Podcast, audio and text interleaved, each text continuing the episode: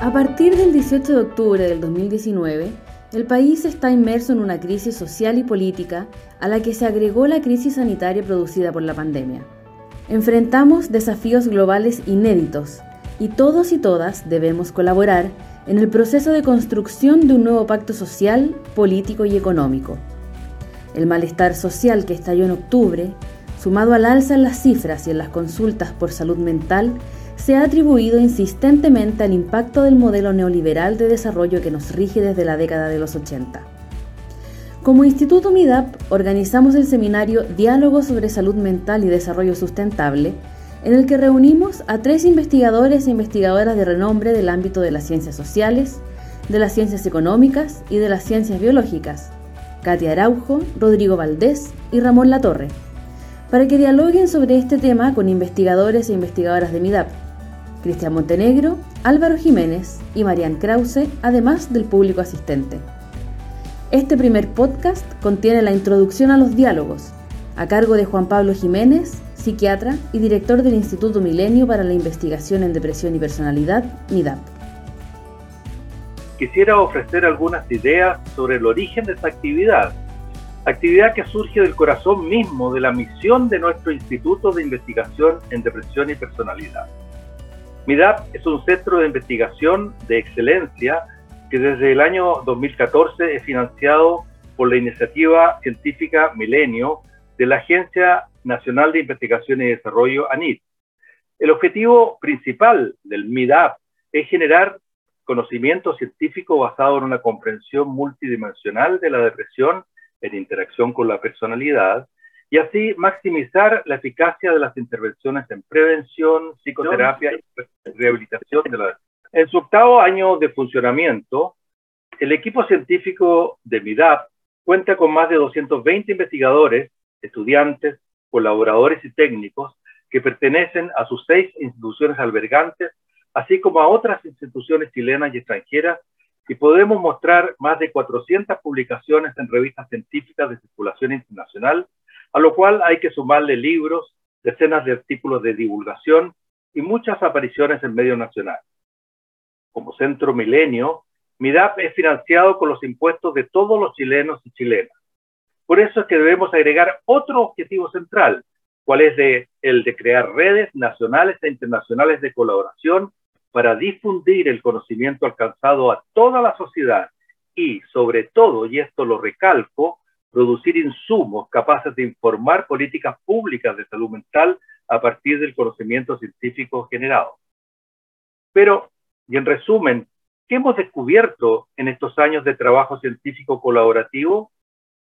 En primer lugar, que depresión es un término polisémico y un fenómeno de presentación muy variada y de causación compleja.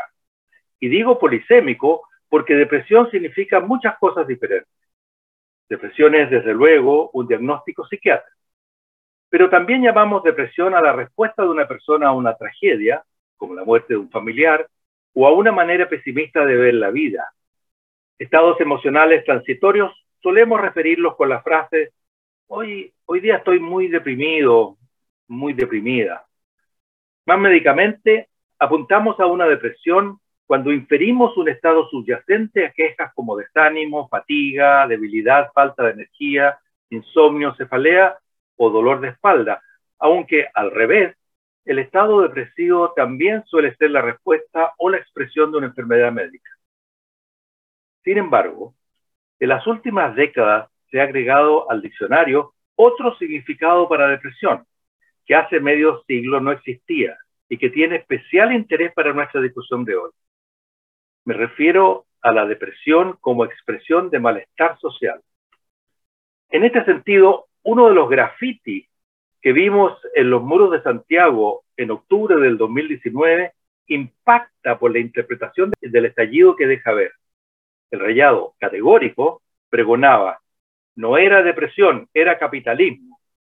Es como si una persona se hubiera dado súbitamente cuenta de que la razón de su malestar y sufrimiento no era atribuible a una enfermedad individual, sino que fuera la manifestación en él o en ella del sistema económico imperante en la sociedad entera. Recuerden el grito de aquellos días, Chile despertó. hubo otro rayado que fue aún más explícito. Este decía, esta es la rabia contenida que trataron de eliminar con fluoxetina. Lo que significa, primero, la depresión es rabia contenida o deprimida. Y segundo, que en virtud de la transformación en depresión de la rabia producida por el malestar social, el Estado entrega al sistema de salud la tarea de contenerla a través de los fármacos. Quizás en estos dos graffiti se encuentra muy condensadamente uno de los temas que queremos desentrañar en los diálogos de hoy. Dicho de manera general, ¿hay alguna interacción? Y si la hay, ¿cuál es esta entre el modelo de desarrollo y de sociedad que ha sido dominante durante las últimas décadas en Chile y la salud mental? Y otra pregunta relacionada a la anterior. ¿Una sociedad más saludable en términos mentales tendrá algún impacto en el desarrollo del país? Pero vamos por parte y partamos poniendo la atención en algunas cifras. Antes que nada, hay que decir que si bien hablamos de depresión, los datos que se refieren a ella se pueden generalizar a todos los llamados trastornos comunes en salud mental, a saber, además de la sintomatología depresiva, a los trastornos de ansiedad, a las descompensaciones de enfermedades psiquiátricas previas y de trastornos de personalidad, a los trastornos por estrés, al abuso de sustancias y de alcohol, entre otros.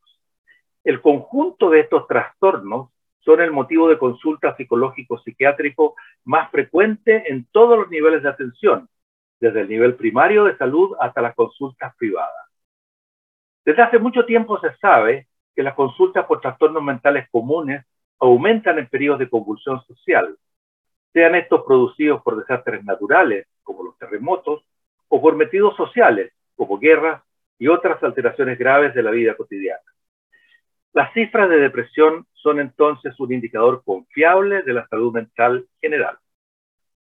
En Chile, quienes trabajamos en temas relacionados con la salud pública y las ciencias sociales, venimos detectando un alza importante de la depresión desde los años 90. Antes de la pandemia teníamos un 20% más de prevalencia que el promedio mundial. Pero en los últimos años hemos aprendido más sobre la distribución desigual de la depresión en nuestra población. En el mundo sabemos que las mujeres presentan un doble de depresión que los hombres.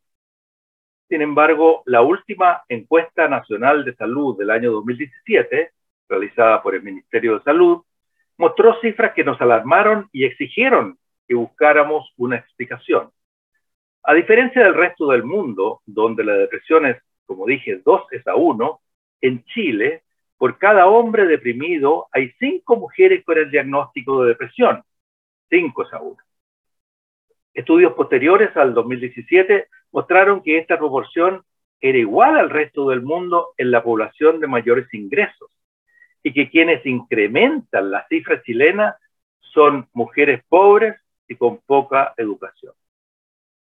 Empezamos entonces a visualizar algo que ya sabíamos por otras investigaciones a saber que los padecimientos mentales, al igual que el resto de las enfermedades médicas, se distribuyen desigualmente en la población, dependiendo del nivel socioeconómico, del entorno urbano, de las condiciones de la vivienda, del acceso a áreas verdes, al trabajo y a la educación eh, de calidad o a otros servicios básicos, etc.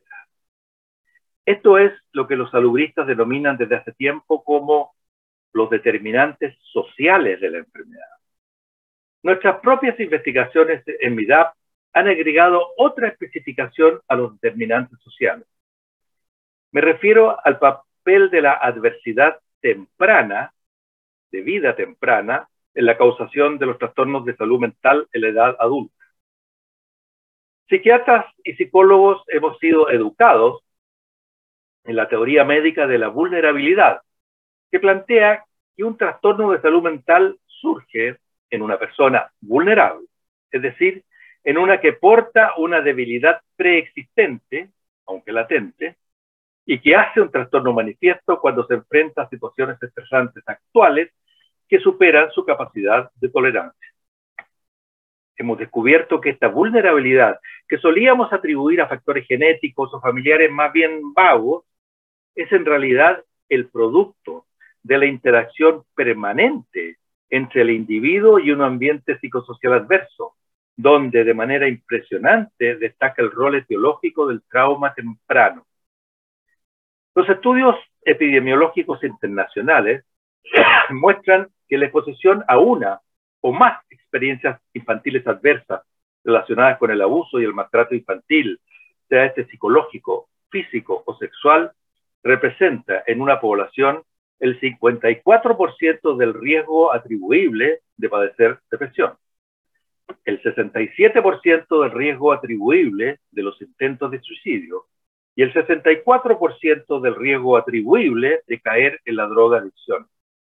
Si consideramos que sabemos, por otro lado, que los eventos traumáticos del último año representan alrededor del 17% del riesgo atribuible de padecer depresión, tenemos que la vulnerabilidad es el producto en más de un 70% de causas que provienen de un medio ambiente humano, que, digámoslo derechamente, nos enferma.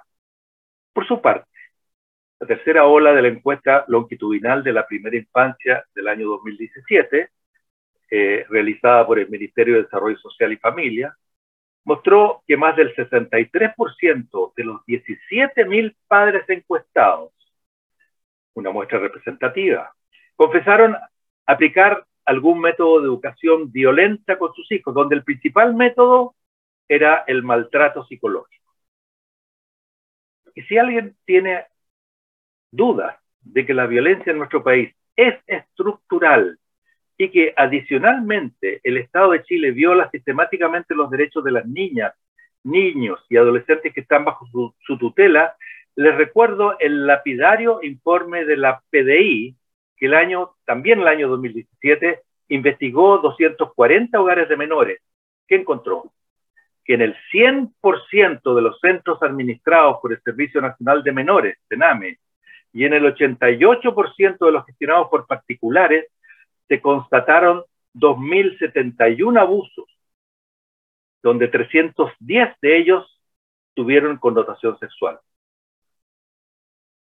es decir, menores que han sido encargados al cuidado del Estado porque sus familias, porque sus familias de origen habían sido abandonados o maltratados, son retraumatizados ferozmente en el cename, psicológica, física y sexualmente. Estos menores extremadamente retraumatizados serán posteriormente adultos mm, deprimidos, adultos maltratadores de la pareja y de los niños, delincuentes, adictos a drogas, presa fácil del narcotráfico o portadores de graves trastornos de personalidad y finalmente pacientes de un sistema de salud sobrepasado. Se podría objetar, y con razón, que la violencia doméstica es un rasgo cultural antiguo en nuestro país y que no puede ser atribuido al modelo económico, al modelo de desarrollo económico aplicado en los últimos 40 años. Debemos entonces enfocarnos más en la relación más estricta entre desarrollo económico y salud mental, para introducirlos en este punto, permítanme contar una anécdota personal del año 2010 que me despertó todas las alertas. En esa época yo era profesor visitante de la University College London en una escuela de verano anual que reunía jóvenes investigadores de salud mental de todo el mundo. En esa ocasión, una joven psiquiatra abrió su presentación diciendo, antes de presentar mi proyecto de investigación, voy a mostrarles Corea del Sur voy a comentar algunos datos de mi país que vienen del año 1950. En esa época teníamos un ingreso per cápita muy bajo. Ahora tenemos un ingreso muy alto por persona. Este es el crecimiento acelerado de Corea, nos dijo. Luego nos mostró un gráfico del crecimiento del suicidio y la curva era igualita a la del crecimiento económico me sentí impactado y le dije, en Chile está pasando lo mismo. Todo esto fue antes del año 2014, año en que se publicaron los datos de un estudio de la OECD, donde justamente se señala que Corea del Sur y Chile eran hasta la fecha los países con el crecimiento más acelerado del suicidio y que ese crecimiento se correlacionaba perfectamente con la respectiva curva de crecimiento económico medido por el PIB. Eso sí, el nuestro era más bajo, porque habíamos crecido menos que Corea.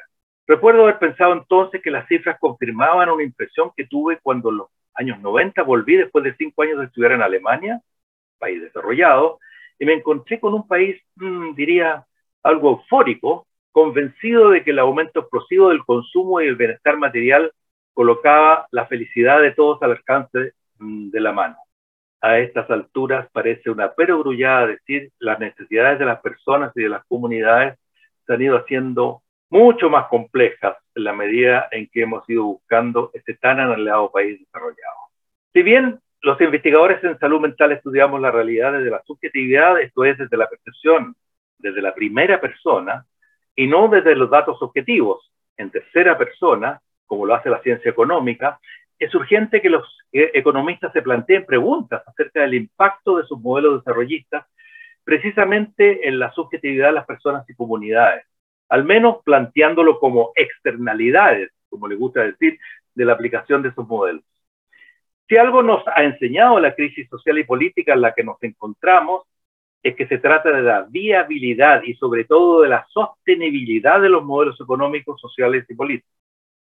Y aquí quisiera explicar brevemente por qué en el título de este seminario hablamos de desarrollo sustentable. Las expresiones desarrollo sostenible, desarrollo sustentable y desarrollo perdurable se aplican al principio organizador de las acciones para alcanzar los objetivos de desarrollo humano y al mismo tiempo sostener la capacidad de los sistemas naturales de proporcionar los recursos naturales y los servicios del ecosistema en función de los cuales dependen la economía y la sociedad, atendiendo muy especialmente a la preservación de sitios históricos y culturales. El resultado deseado es una situación social donde las condiciones de vida, y los recursos se utilizan para continuar satisfaciendo las necesidades humanas sin socavar la integridad y la estabilidad del sistema natural. También puede definirse como el desarrollo que satisface las necesidades del presente sin comprometer la capacidad de las generaciones futuras para satisfacer las suyas propias. Esta definición, que no se lo voy a negar, la saqué de Wikipedia, pone el énfasis en la relación entre desarrollo económico y ecosistema, aunque también incluye en este último la calidad de vida de las personas y comunidades. En esta introducción quisiera ahondar en este último punto, pues los estudios chilenos destacan la importancia de los factores subjetivos en las causas de la crisis social y política en la que estamos. Pero para esto debo volver al dato de que la depresión está desigualmente distribuida en la población. Este dato nos enfrenta con el problema general de la desigualdad social y de su impacto en la subjetividad de personas y comunidades. El Programa de las Naciones Unidas para el Desarrollo, PNUD, presentó el año 2017 un estudio sobre este tema que se titula precisamente Desiguales y que contiene información relevante. Para entender el impacto de la desigualdad en la salud mental y en el ánimo colectivo de la mayoría, debemos ir más allá de la discusión habitual sobre la desigualdad de ingresos o el dato de que algunos poseen más recursos que otros. Este dato, que pertenece al ámbito de la macroeconomía, no nos aporta demasiado. Más aún, muchos economistas, sorprendidos por el estallido social y sus demandas, han escribido el hecho, por lo demás verdadero, de que Chile no es el país de Latinoamérica, de Latinoamérica con mayor desigualdad de ingresos, e incluso que la desigualdad medida por el índice Gini había disminuido en el país durante los últimos años, previos al estallido. Por esto, el informe del PNUD define las desigualdades sociales de manera más amplia, como, comillas, las diferencias en dimensiones de la vida social que implican ventajas para unos y desventajas para otros, que se representan como condiciones estructurantes de la vida y que se perciben, ahí está la subjetividad, como injustas en sus orígenes o moralmente ofensivas en sus consecuencias, o ambas. Cierre comillas. Entonces, para entender qué implica la desigualdad social, debemos adentrarnos en la subjetividad de la gente, en lo que piensa y siente el ciudadano de a pie, en cómo se perciben las diferencias en distintas dimensiones de la vida en sociedad. Entonces, no nos basta con saber que hay una masa de trabajadores que tiene bajos ingresos. El informe del PNUD nos indica que casi el 90% de los trabajadores de las clases medias altas y un 83% de los trabajadores de las clases medias declaran que el ingreso total de sus hogares les alcanza bien o les alcanza justo. Lo mismo es cierto para solo un 58% de los trabajadores de las clases medias bajas. y para apenas el 47% de las clases bajas. Entonces, para una enorme cantidad de trabajadores chilenos, el salario simplemente no es un soporte eficiente para salir adelante y eso produce un estado de permanente inseguridad. Se agrega el que quienes tienen bajos ingresos tienen trabajos más precarios e inestables. Y aquí también entra el tema de las pensiones. A la desigualdad que se origina en los bajos salarios se suma la que produce un sistema de pensiones que no provee los medios de vida requeridos para la vejez. Todas estas dimensiones de desigualdad son peores en las mujeres. Ellas tienen trabajos más precarios, salarios y pensiones más bajas que los hombres del mismo nivel socioeconómico.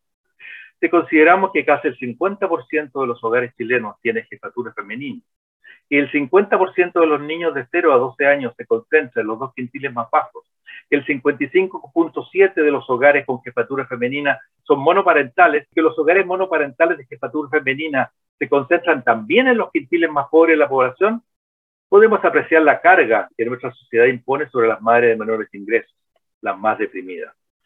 Pero donde la desigualdad irrumpe en la vida cotidiana adquiriendo caracteres irritantes, es en el trato social diferenciado que reciben las personas debido a su posición en la estructura social. En Chile, las desigualdades cristalizan en modos de interacción, en cómo las personas son tratadas, en cómo respeto y dignidad se confieren o deniegan en el espacio social. En la encuesta PNUD-DES del 2016, el 41% de la población encuestada declara haber experimentado en el último año alguna forma de malos tratos, desde ser pasado a llevar ser mirado en menos, ser discriminado o tratado injustamente. Consultadas las personas sobre las razones, la clase social y ser mujer aparecen a considerable distancia de todas las demás como las razones más frecuentes de la experiencia de malos tratos.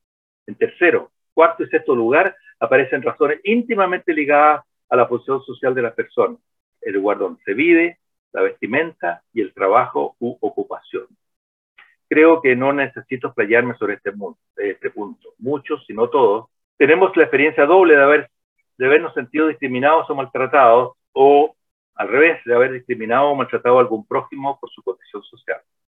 Las experiencias de maltrato suceden en especial en el lugar de trabajo, en los servicios de salud y en la calle. Y basta recorrer Santiago para comprobar que existen varias ciudades distintas dentro de Santiago, con distintos niveles de acceso a los servicios básicos a las áreas verdes y de recreación. Pero la molestia frente a la desigualdad no es generalizada, sino que se concentra en tres aspectos especialmente irritantes.